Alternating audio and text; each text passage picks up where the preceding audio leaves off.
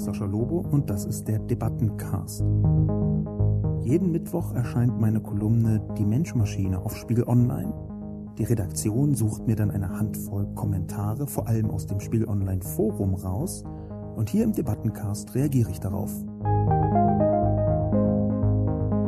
Guten Tag und herzlich willkommen zu einer weiteren Ausgabe des Debatten- und Reflexionscastes von mir, Sascha Lobo, zu einem Thema heute, das mir sehr am Herzen liegt. Die Kolumne, über die ich, oder die Kolumne, die ich geschrieben habe, bezieht sich auf die vielen Formen des Netzantisemitismus, also der Judenfeindlichkeit, des Judenhasses in sozialen Netzwerken und wie in der nicht digitalen Gesellschaft dort draußen, in der Kohlenstoffwelt, ist auch der digitale Judenhass verstörend weit verbreitet. Dazu schreibe ich meine Kolumne. Beginnen möchte ich wie immer mit der Zusammenfassung. Verschwörungstheorien, Holocaustverklärung, die vielen Formen des Netzantisemitismus. Ob im Web oder in sozialen Netzwerken. Digitaler Judenhass ist keine Seltenheit. So neu die Medien sein mögen, meist nutzen Antisemiten auch online altbekannte Rechtfertigungsmuster. Der klassische Antisemitismus weitet sich aus. In Deutschland ist unter anderem ein muslimischer Antisemitismus hinzugekommen. Das Spreizfeld des Netzantisemitismus reicht vom Genre der Israel-Kritik über völkische Judenfeindlichkeit bis zur stumpfen Globalisierungs- und Kapitalismuskritik.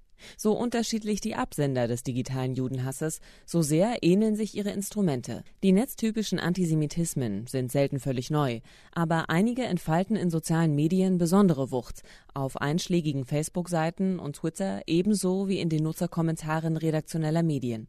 Eine unvollständige Auflistung der häufigsten und wirksamsten Mechanismen. Erstens Verschwörungstheorien, wie zum Beispiel die jüdische Weltverschwörung. Zweitens Kodierung und eindeutige Uneindeutigkeit, zum Beispiel Usrael, USA und Israel gemischt miteinander im Wort. Hiermit wird angedeutet, die wahren Herrscher der USA seien Juden. Drittens definitorische Abwehr. Antisemiten lassen sich ungern als Antisemiten bezeichnen und finden Argumente, warum sie wirklich kein Antisemit sein können. Viertens. Jüdische Personalisierung. Weil in sozialen Medien Personen besser funktionieren als Institutionen oder Gruppen, ist der alte Mechanismus der jüdischen Personalisierung so wirksam. In einer neuen Variante ist das George Soros. Wie die meisten Superreichen, zum Beispiel Bill Gates, Warren Buffet, ist auch Soros philanthropisch aktiv, was ihm jedoch antisemitisch als jüdische Manipulation ausgelegt wird. Fünftens. Israel ist gleich Juden, die Juden sind gleich Israel. Im Netz erfolgt keine Differenzierung. Sechstens. Israelkritik und in Anführungszeichen Israelkritik. Es gibt eine Israel-Fixierung, die sich auch darin äußert, dass Israel vorgeworfen wird, was anderswo niemanden aufregt. Siebtens. Imperialismus, Globalisierungs- und Kapitalismuskritik. Rechter wie linker Antisemitismus setzt auch im Netz auf das bewährte Rezept, Juden seien inzwischen die eigentlichen Unterdrücker, und zwar nicht nur militärisch in Israel, sondern auch finanzwirtschaftlich durch angebliche jüdische Kontrolle der Banken. Achtens. Holocaust-Umdeutung. Trotz der linken und der islamischen Varianten des Antisemitismus hält Sascha Lobo den klassischen rechtsextremen Judenhass im Netz für den häufigsten.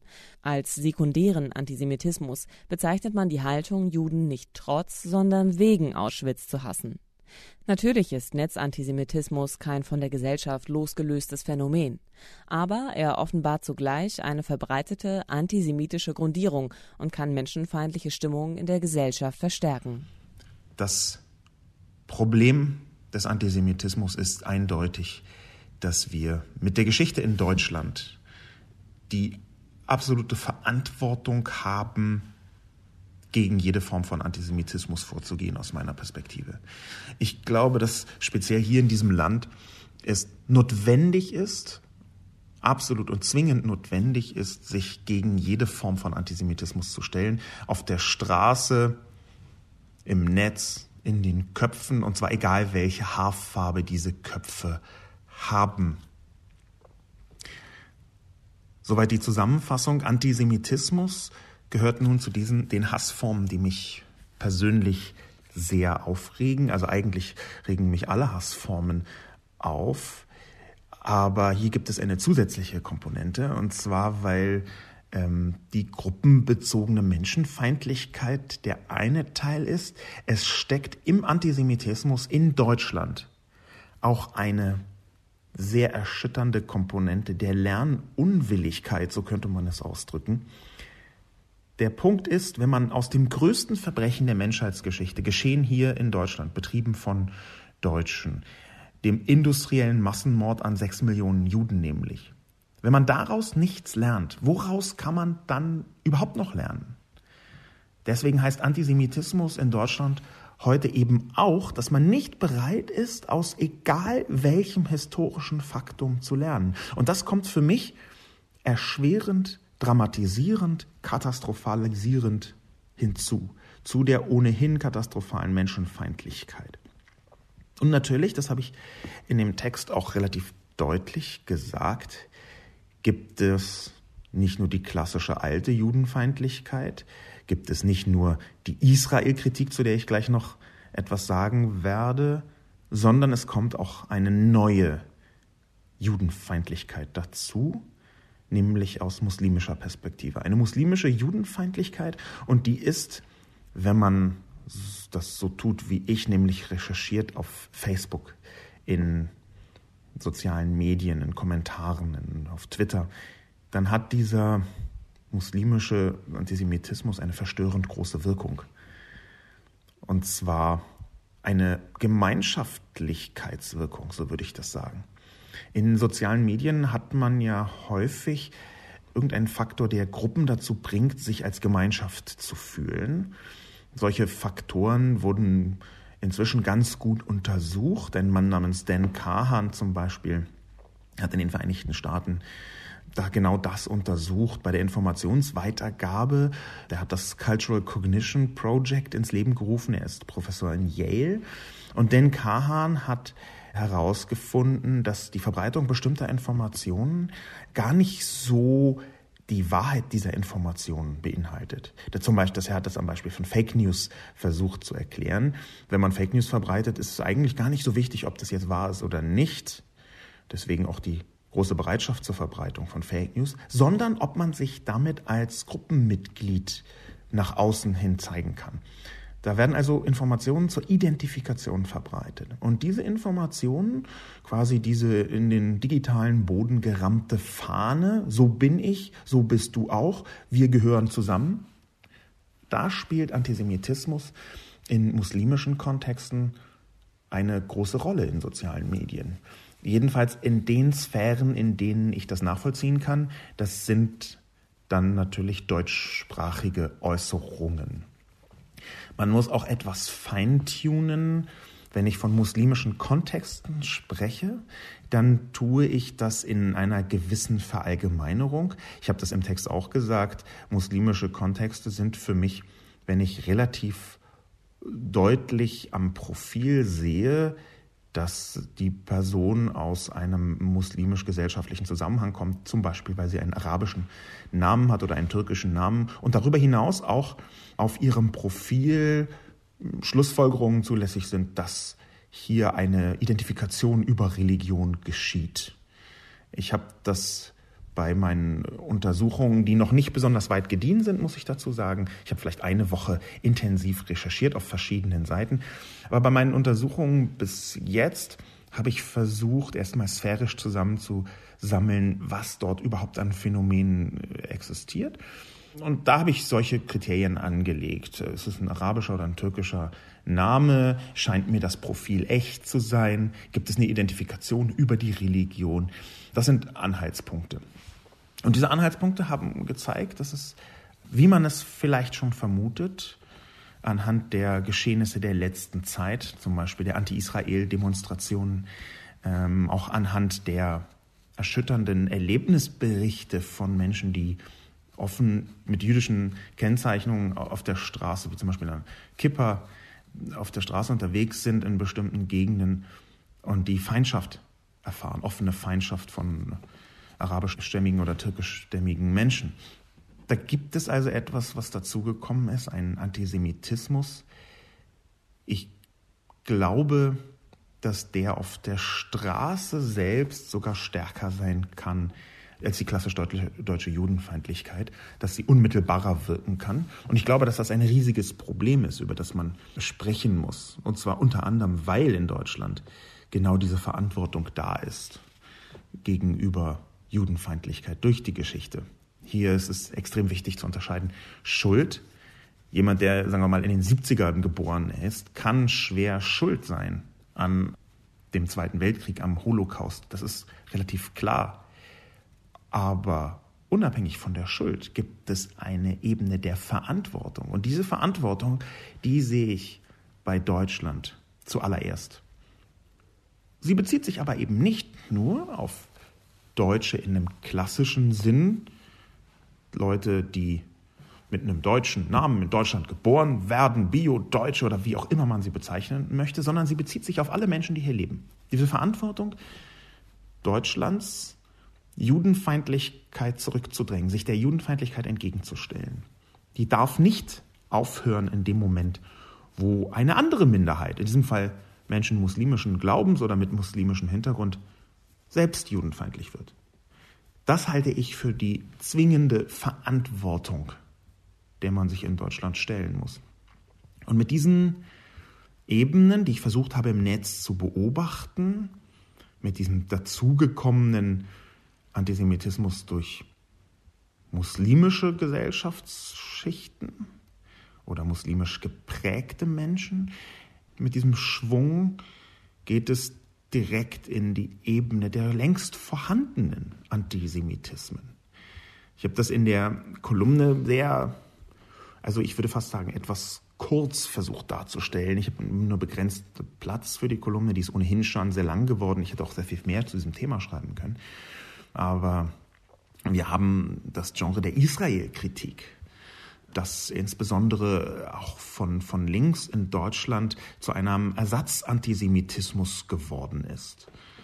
Wir haben Figuren wie äh, Dieter Dehm, ein Bundestagsabgeordneter der Linkspartei, der soeben, man kann das Video sehen, der soeben Unterstützung erfahren hat, absurderweise durch die Parteispitze der Linkspartei, und das, wofür er kritisiert worden ist, war eine Vereinzelung des Antisemitismus insgesamt auf den industriellen Massenmord an Juden.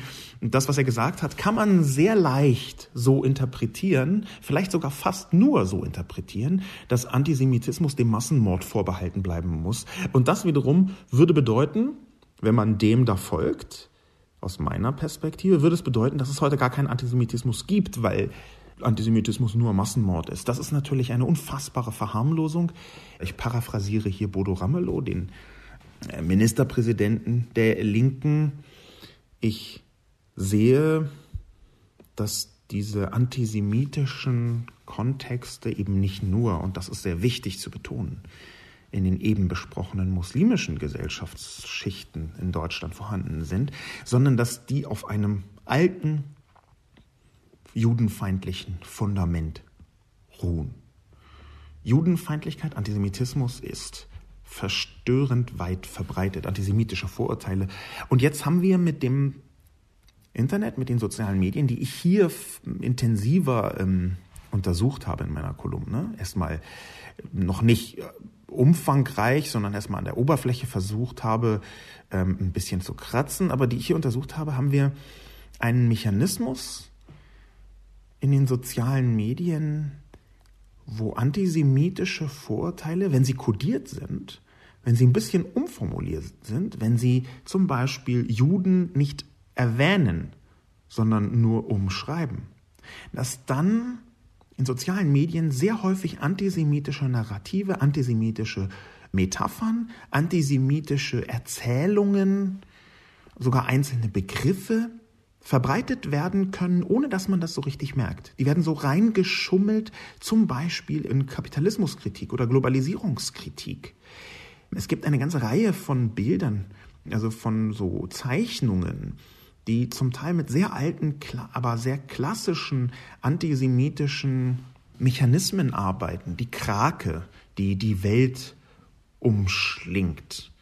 Die ist von einer Reihe von verschiedenen politischen Gruppierungen sehr häufig benutzt werden, worden.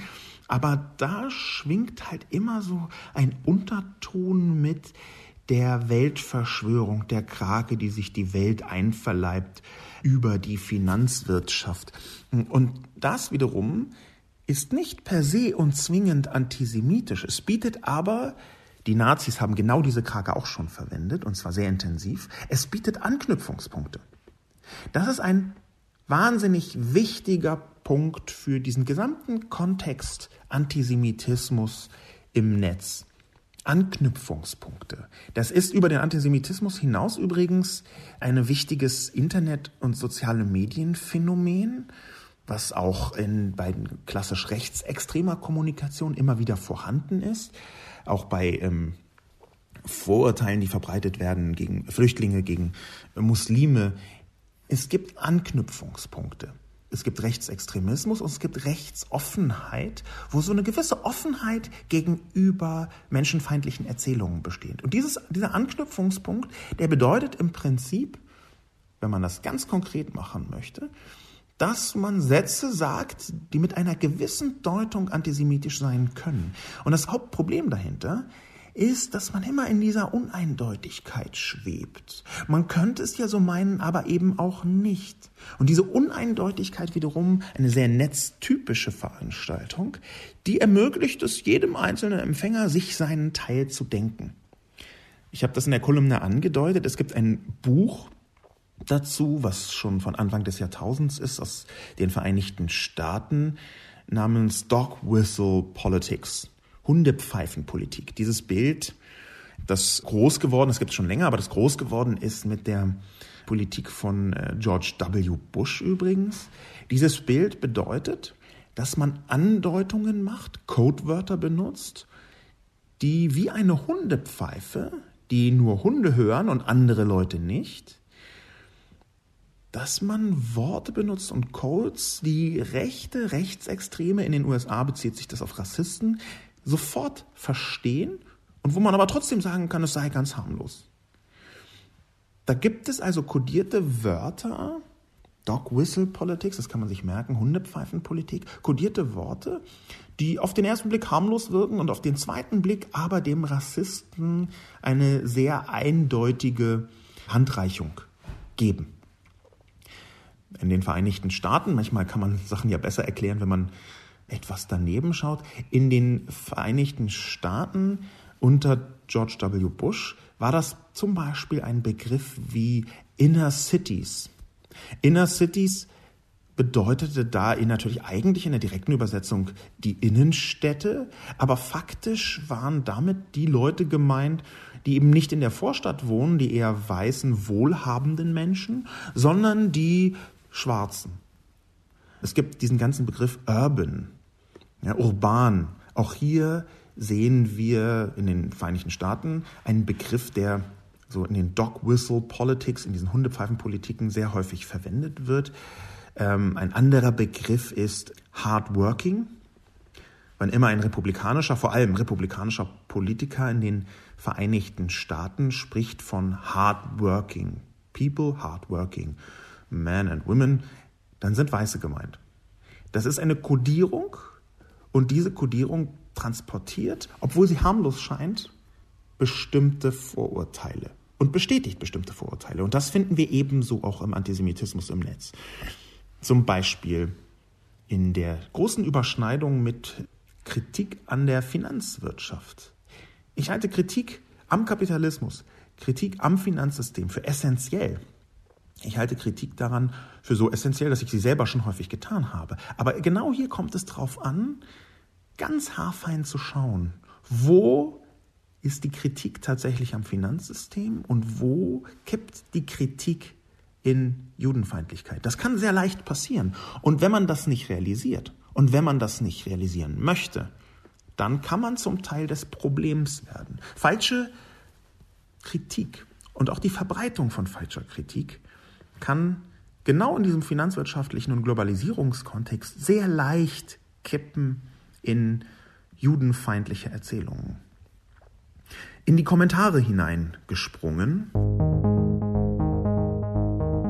Undork oder Andork sagt, ich hätte Lobo besser verstanden, wenn er Textbeispiele gebracht hätte für Israel-Kritiken, die nicht antisemitisch sind, damit wir die bzw. seine rote Linie erfahren. Ein richtiger Hinweis. Ich hatte selbst überlegt, das zu tun, habe das dann zurückgestrichen, weil ich schon weit über 10.000 Zeichen geschrieben hatte. Das ist so zu lang für meine Kolumne.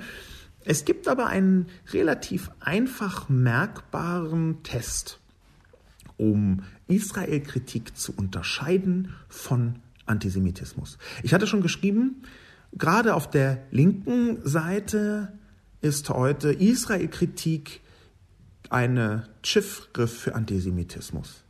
Man sagt dann halt nicht Juden, sondern man sagt dann Israel. Ja, ganz äh, unsäglich auch zum Beispiel die Israelisierung, das ist ja fast verkappt für Verjudung der Welt, also es ist grauenvoll, aber es gibt dafür einen sehr einfachen Test. Und zwar den sogenannten 3D-Test für Antisemitismus. Mit dem kann man legitime Kritik am Staat Israel von Antisemitismus unterscheiden. Denn sehr häufig wird Kritik an Israel einfach benutzt, um verkappten oder kaum mehr verkappten Antisemitismus zu transportieren. Der Test, 3D-Test, geht zurück auf einen Mann namens Nathan Sharansky.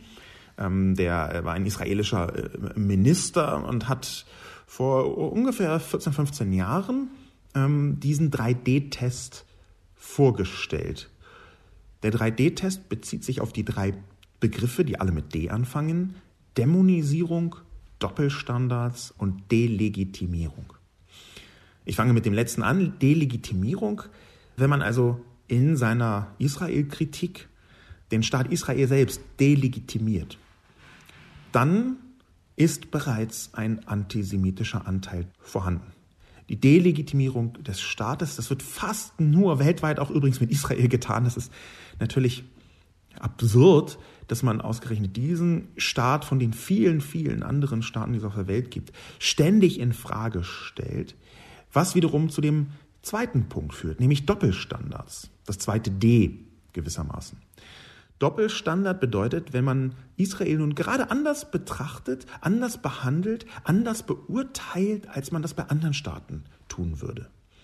Wenn man in anderen Staaten ständig von Terroristen spricht, die Anschläge machen auf die Zivilbevölkerung, wenn man aber gerade bei Israel diese Erzählung komplett umdreht und so tut, als seien die Terroristen, die nach Israel kommen und sich in die Luft sprengen, nicht Mörder und Terroristen, sondern irgendwas wie Freiheitskämpfer oder verzweifelte Leute, die sich nicht anders zu helfen wissen und so weiter. Das ganze Gelaber, was da stattfindet. Das ist ein ganz klassischer Doppelstandard. Und das ist das zweite D. Und das dritte oder das erste D, je nachdem, wie man es bezeichnet, ist die Dämonisierung. Die Dämonisierung von Juden. Das ist etwas, was nicht nur in der 3D-Regel passiert, sondern Dämonisierung ist auch ein ganz altes, klassisches Instrument des Judenhasses. Ein Teil der Dämonisierung ist im Internet besonders intensiv. Er findet sich in dem Beispiel, was ich selber auch benutzt habe, in dem antisemitischen Wort Kindermörder Israel. Da findet eine Dämonisierung statt des bösartigen Juden, der Kinder, unschuldige Kinder ermordet. Das ist eine Erzählung, die insbesondere in palästinensischen, muslimischen Kommunikationen ständig stattfindet. Das ist quasi ein, ein Standard, äh, Kindermörder Israel zu schreien. Das findet sich auf fast allen israelfeindlichen und antisemitischen Demonstrationen, auch pro-Palästina-Demonstrationen. Das ist jetzt direkt geantwortet auf den Kommentar von Undog. Textbeispiele für Israel-Kritiken, die nicht antisemitisch sind. Ich habe jetzt statt dieser konkreten Beispiele einfach gesagt, wie die 3D-Regel funktioniert und möchte abschließend zu diesem Kommentar noch etwas einwerfen von einem Mann, von dem ich mich wahnsinnig freuen würde, wenn er wieder in Deutschland wäre, nämlich Dennis Yücel, der Gefangener ist, Geisel ist von Erdogan, ganz offensichtlich, aus keinem anderen Grund, als dass er seine Arbeit als Journalist getan hat. Free Dennis kann man nicht oft genug sein, verbunden natürlich auch mit einem Aufruf der Befreiung der anderen Journalisten, die in der Türkei sitzen. Dennis Yücel hat nun in seiner Tätigkeit als ehemaliger Taz-Kolumnist am 30.07.2014 einen Kommentar geschrieben, online verfügbar. Überschrieben ist dieser Kommentar mit Debatte Israel-Kritik. Nein, du darfst nicht. Ich zitiere Dennis Yücel. Es gibt kein Menschenrecht auf Israel-Kritik, schon gar nicht für Deutsche. Dass du nicht darfst, heißt übrigens nicht, dass du in der Sache Recht hättest. Dennis hat da in seiner erfrischend offensiven Art mal einen sehr wichtigen Punkt angesprochen, den ich in meiner Kolumne nur in einem Halbsatz dabei habe. Warum ausgerechnet, warum ausgerechnet in Deutschland glauben so viele Leute, dass sie gerade Israel kritisieren müssen? Warum gibt es so viele Leute, die ausgerechnet das Land der Juden glauben, kritisieren zu müssen, denen Kongo scheißegal ist, die gar nicht wissen, wo Nepal liegt, die sich überhaupt nicht für Venezuela interessieren, denen völlig Schnurz ist, was in Südostasien oder in Afrika oder in Zentralafrika jemals geschehen ist, mit welchem Land auch immer, wo, wie, was, egal, aber Israel muss kritisiert werden. Wieso ist das so? Und die Antwort, die glaube ich, ist deutlich. Sie kommt von einem auch in meinem Text erwähnten sekundären Antisemitismus her. Dieser sekundäre Antisemitismus bezieht sich darauf, dass man auch im Rahmen einer Israel-Kritik versucht, die Schuld, die dieses Land auf sich geladen hat mit dem Holocaust und damit die Verantwortung, die Deutschland heute noch hat, zu minimieren, indem man so tut, als seien ja inzwischen die Juden auch ganz schlimm. Ich glaube, diese Form von Erinnerungsabwehr, so lautet eins der sehr wichtigen Worte zum Antisemitismus, diese Form von Erinnerungsabwehr, dass man die Schuld des Landes Deutschland, die Verantwortung der heutigen Bevölkerung von Deutschland, wie man die versucht zu verkleinern dadurch, dass man Israel kritisiert grauenvoll. Und daher möchte ich hier als abschließende Antwort auf den Kommentar von Andok mit Dennis Yücel argumentieren. Warum in aller Welt müssen ausgerechnet Sie, musst ausgerechnet du jetzt unbedingt ganz dringend Israel kritisieren? Fang doch erstmal mit Ägypten an, mit dem Kongo, mit Indonesien, mit Japan, wo auch immer. Dann vielleicht irgendwann später, wenn man realistischerweise, sagen wir mal, 50 Länder für ihren unfairen Umgang mit irgendwas kritisiert hat, speziell auch Deutschland selbst, dann darf man vielleicht auch mal Israel kritisieren. Das wäre doch ein schöner Anhaltspunkt. Und mit darf meine ich jetzt nicht, das ist eine goldene Regel, sondern das ist vielleicht ein eigener Ansatzpunkt dafür, wann man selbst den Wunsch, unbedingt Israel zu kritisieren, dass wann man dem auch nachgeben kann. Muki 3 schreibt, was ist an Kritik erlaubt? Ich schließe mich denen an, die in diesem Forum fragen, wie weit darf man in der politischen Israel-Kritik gehen, vor allem als Deutscher? Haben Sie Beispiele, was man darf und was grenzwertig ist? Sie scheinen anzudeuten, dass wir als Deutsche natürlich noch einen Tick vorsichtiger mit Kritik an Israel umgehen müssten. Vielleicht was für Ihren Podcast? Ja, genau, Muki 3. Das habe ich gerade versucht zu erklären.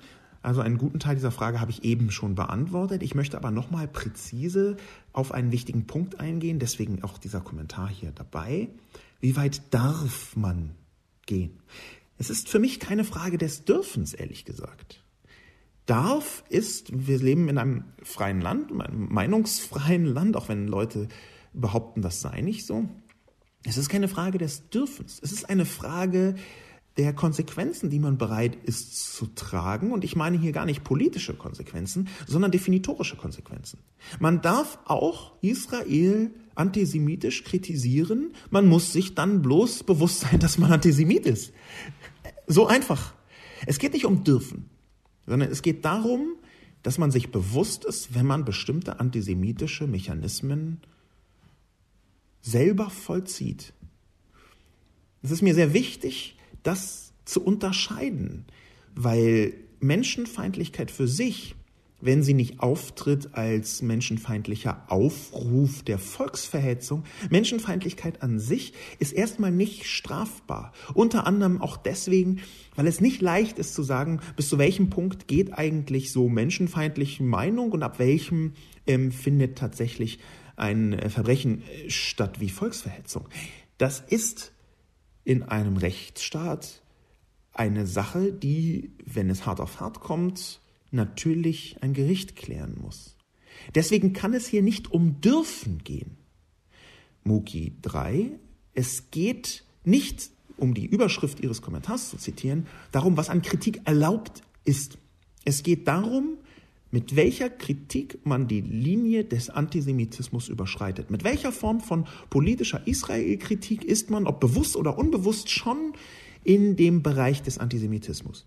Und da verlange ich von jedem, der in Deutschland ist, explizit der in Deutschland ist, der hier existiert, dass natürlich eine Verantwortung gegenüber der eigenen Geschichte und dem Holocaust verinnerlicht werden muss eine höhere Sensibilität dafür, was es genau bedeutet, aus Deutschland heraus über Israel zu sprechen. Das verlange ich. Und das ist mir auch völlig egal, ob das hier äh, jemand ist, der in 79. Generation in Baden geboren ist oder jemand, der als zweijährige Person äh, von muslimischen Eltern nach Deutschland gekommen ist oder jemand, der im Spätsommer 2015 eingereist ist als Flüchtling aus Syrien. Das ist mir in diesem Fall komplett Schnurz. Glaubschieter schreibt, das Fatale ist, das Fatale ist, dass man Antisemitismus allein mit Verboten nicht beikommen kann. Das geht nur mit Aufklärung und kluger Argumentation. Schade ist nur, dass die aktuelle Nahostpolitik der USA und die gegen eine Zwei-Staaten-Lösung gerichtete Politik Israels jede Aufklärung erschwert. Das muss ich jetzt im Detail noch mal ein bisschen auseinandernehmen und zwar hauptsächlich weil so häufig gesagt wird, das stimmt natürlich, was Klaugschieter hier äh, schreibt, dass man dem Antisemitismus nicht nur mit Verboten beikommen kann. Ähm, es stimmt, glaube ich, aber nicht, dass man nur Aufklärung braucht und kluge Argumentation. Ich glaube, da braucht man auch einen gewissen Druck.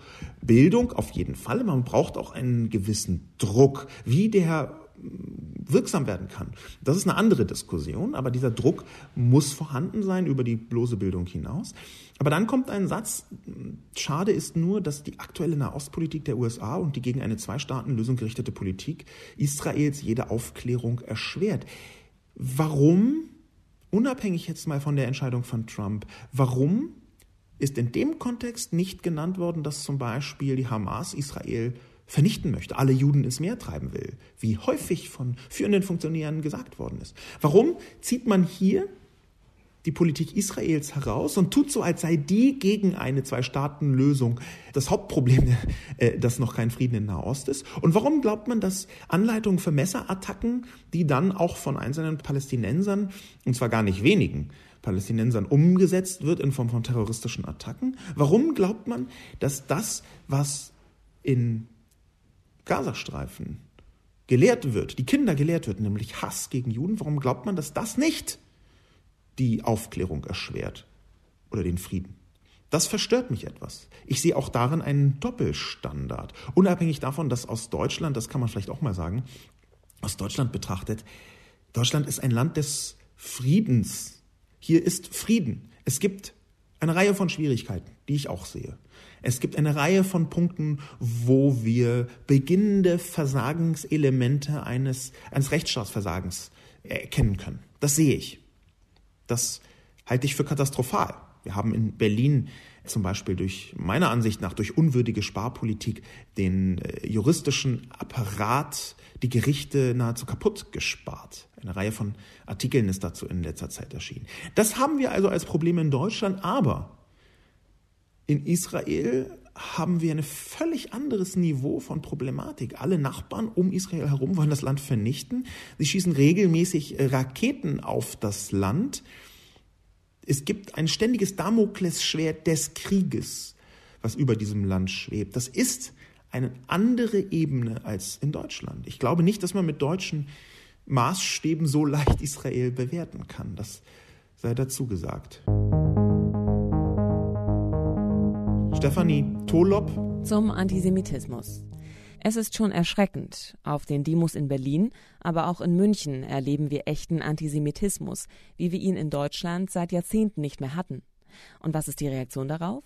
Wir müssten mal wieder was gegen rechts machen. Das wiederum halte ich für falsch, liebe Stefanie Tolop. Wir hatten schon sehr lange in Deutschland einen Antisemitismus. Dass der so aggressiv auf der Straße vorgetragen wird, vor allem in Israel bezogener Form von muslimisch geprägten Menschen, das stimmt, das ist eine neue Qualität und das ist eine Katastrophe. Aber natürlich müssen wir auch was gegen rechts machen. Nur weil die einen Antisemiten sind, heißt das nicht, dass die anderen auf einmal keine mehr sind, sondern es gibt da natürlich eine Parallele dazwischen. Es gibt da natürlich ein judenfeindliches Fundament, was dazu geführt hat, dass offenbar das gar nicht als schlimm oder als großes Problem wahrgenommen worden ist über viele Jahre. Ich halte nichts davon, dass wir so tun, als sei Deutschland ja total schnaffte gewesen schon die ganze Zeit, als hätte es hier praktisch keinen Antisemitismus gegeben. Und jetzt kommen auf einmal die bösen Araber und Türken und sind voll die Antisemiten. Das ist doch grotesker Unfug. Ich möchte äh, der Frau Stefanie Tolop nicht unterstellen, dass sie genau das meint. Ich habe das jetzt schon sehr zugespitzt. Aber es gibt diese Haltung. Es gäbe eigentlich keinen Antisemitismus mehr in Deutschland sondern der sei in Anführungszeichen importiert. Ich halte das aus mehreren Blickwinkeln für falsch. Das eine ist, was bedeutet hier importiert, wenn Menschen, die in dritter Generation in Deutschland geboren sind und ihre Großeltern nach Deutschland gekommen sind, zum Beispiel aus der Türkei, wenn die Antisemiten sind, dann ist das nicht importiert. Das sind häufig sogar Deutsche, türkischstämmige Deutsche, äh, arabischstämmige Deutsche, ja, aber es sind Deutsche. Und da müssen wir erst einmal genau sehen, das ist nicht nur importiert. Und gleichzeitig sehen wir, dass Kulturen und kulturelle Erzählungen, die ähm, zum Beispiel mit Türken und Arabern nach Deutschland gekommen sind, dass die häufig unter dem Radar der deutschsprachigen Öffentlichkeit offenbar über Generationen Antisemitismus weiter transportiert haben. Und dass gleichzeitig ein rechtsextremistischer Antisemitismus vorhanden ist, sowie ein linker Antisemitismus, das widerspricht sich dem gar nicht. Das widerspricht dem überhaupt nicht. Sondern im Gegenteil, ich glaube, dass ein muslimischer Antisemitismus besonders deswegen auch florieren konnte, weil eine deutsche Grundierung der Judenfeindlichkeit den eben nicht so beachtet hat. Korrekturen schreibt der Autor spricht, als ob nur Antisemiten oder vermeintliche Antisemiten Vorurteile hätten und nur eine Gruppe von Leuten der Gegenstand von Vorurteilen wäre. Natürlich haben Leute, die sich mit den Palästinensern identifizieren, eine sehr kritische Haltung gegenüber Israel und gegenüber Zionisten. Dafür gibt es gute Gründe. Aber umgekehrt, Leute, die sich mit Israel identifizieren, haben auch sehr starke Vorurteile gegen Palästinenser, gegen Araber und gegen Muslime. Was man in den entsprechenden Fora liest, ist haarsträubend. Ja, das ist ja nichts, was ich grundsätzlich erstmal völlig abweisen würde, dass es Vorurteile gibt gegenüber Palästinensern. Ganz im Gegenteil, ich habe ungefähr 37 Kolumnen darüber geschrieben, wie in Deutschland ein Vorurteil, eine Vorurteilslandschaft gegenüber arabische stämmigen Menschen, türkischstämmigen Menschen, arabischen Menschen bestehen dass diese Vorurteile gerade im rechtsextremen Milieu unfassbare Auswirkungen haben können.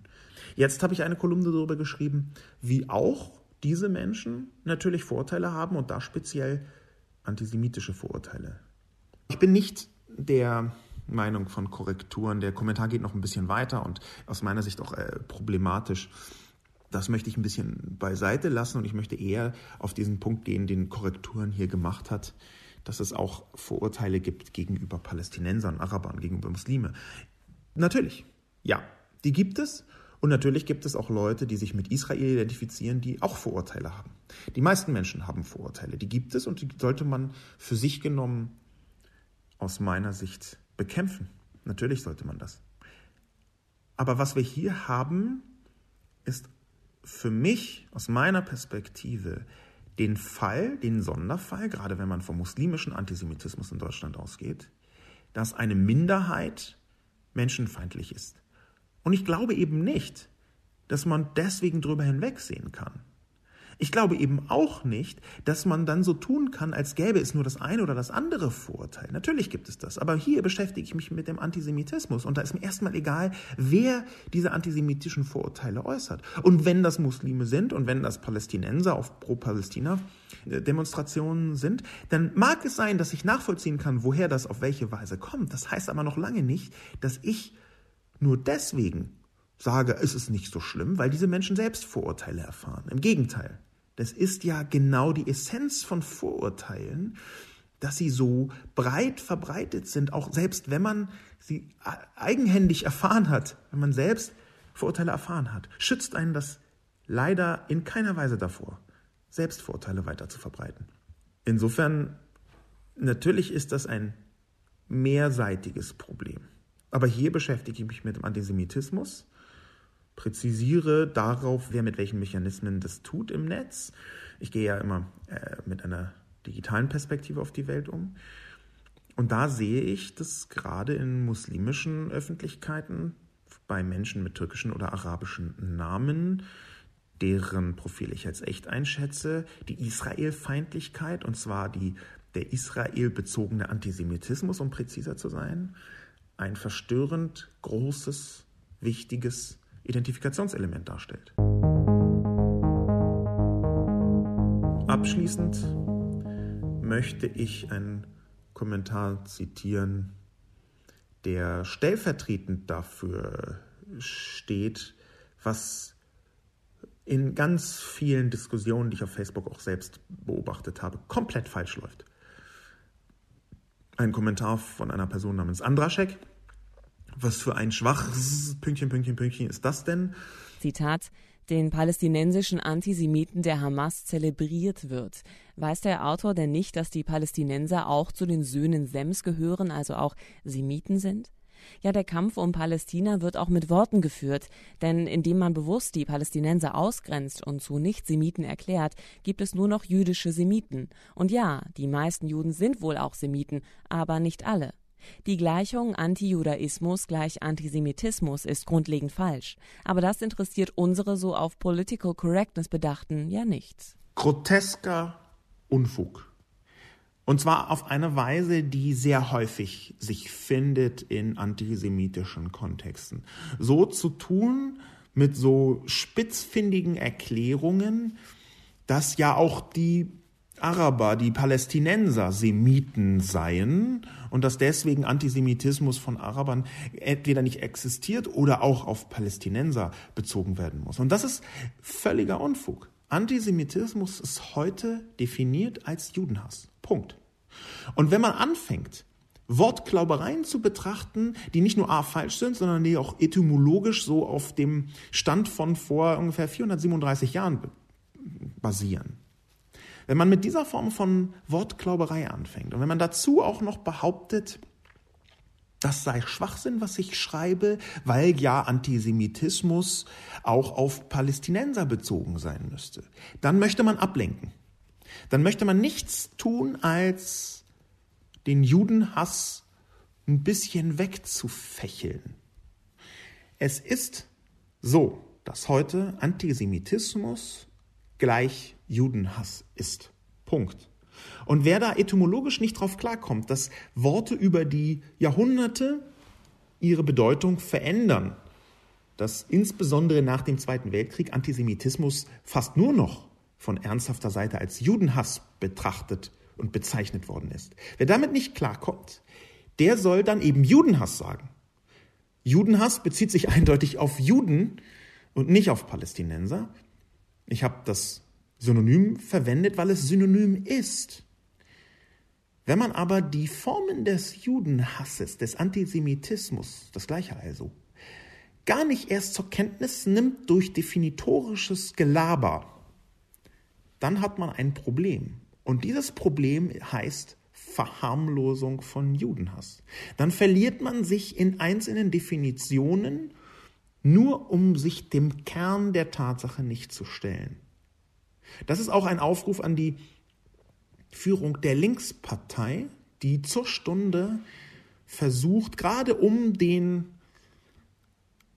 Bundestagsabgeordneten Dieter Dehm herum, so zu tun, als ginge es hier nicht um Judenhass, um Delegitimierung des Staates Israel, als ginge es bei der Form von Israel-Kritik, die geäußert worden ist, eben gar nicht um Juden. Das ist aus meiner Sicht Gelaber. Wenn man so wie dem das getan hat, wenn man sich so äußert, dass es verstanden werden kann, als Antisemitismus sei ausschließlich der Massenmord an Juden. Und aus meiner Sicht ist das eine sehr legitime Interpretation seiner Worte. Und wenn man sich dann auch noch als Führung der Linkspartei dahinter stellt, dann ist zumindest die These, die auch in einigen Kommentaren aufkam, es gäbe gar keinen linken Antisemitismus, komplett widerlegt. Mit diesen Spitzfindigkeiten wie sie Andraschek hier auch als im Kommentar vorführt.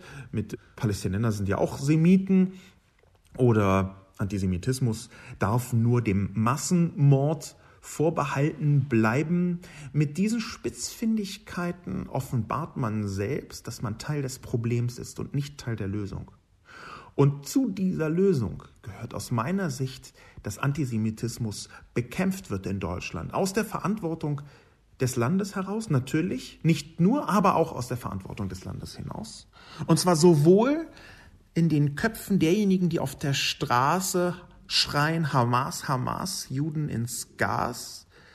Bei denen muss der unerbittlich bekämpft werden, der Antisemitismus, aber auch bei denjenigen, die einen Schuldkult nach vorne schieben, die so behaupten, wir hätten ein Mahnmal der Schande in Berlin mit dem Holocaust-Mahnmal und die es eben nicht so meinen, dass der Holocaust selbst die Schande sei, sondern dass das Mahnmal die Schande sei. Das gibt es.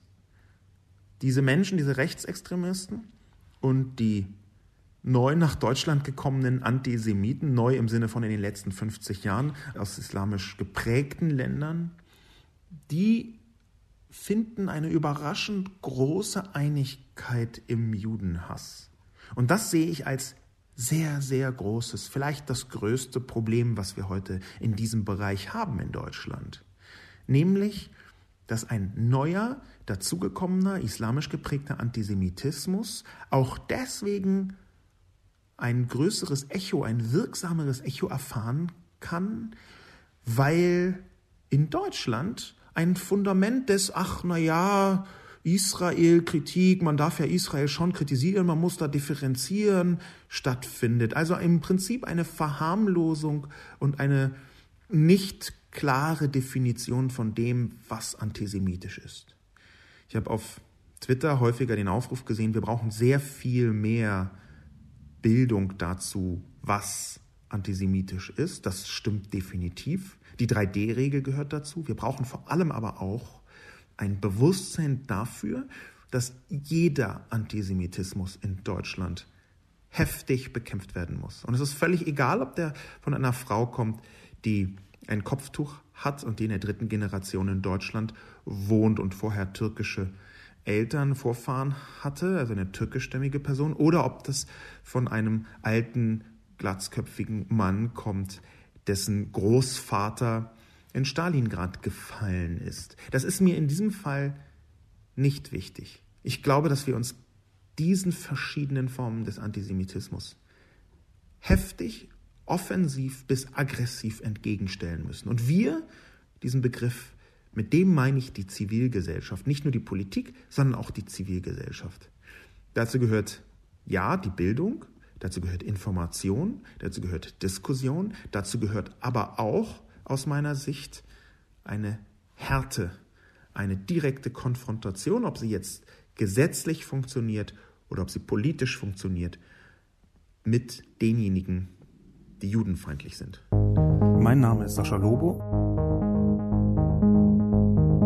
mit diesem Aufruf, sich Judenfeindlichkeit, egal von wem, entgegenzustellen, möchte ich den heutigen Podcast beenden. Bedanke mich fürs Zuhören.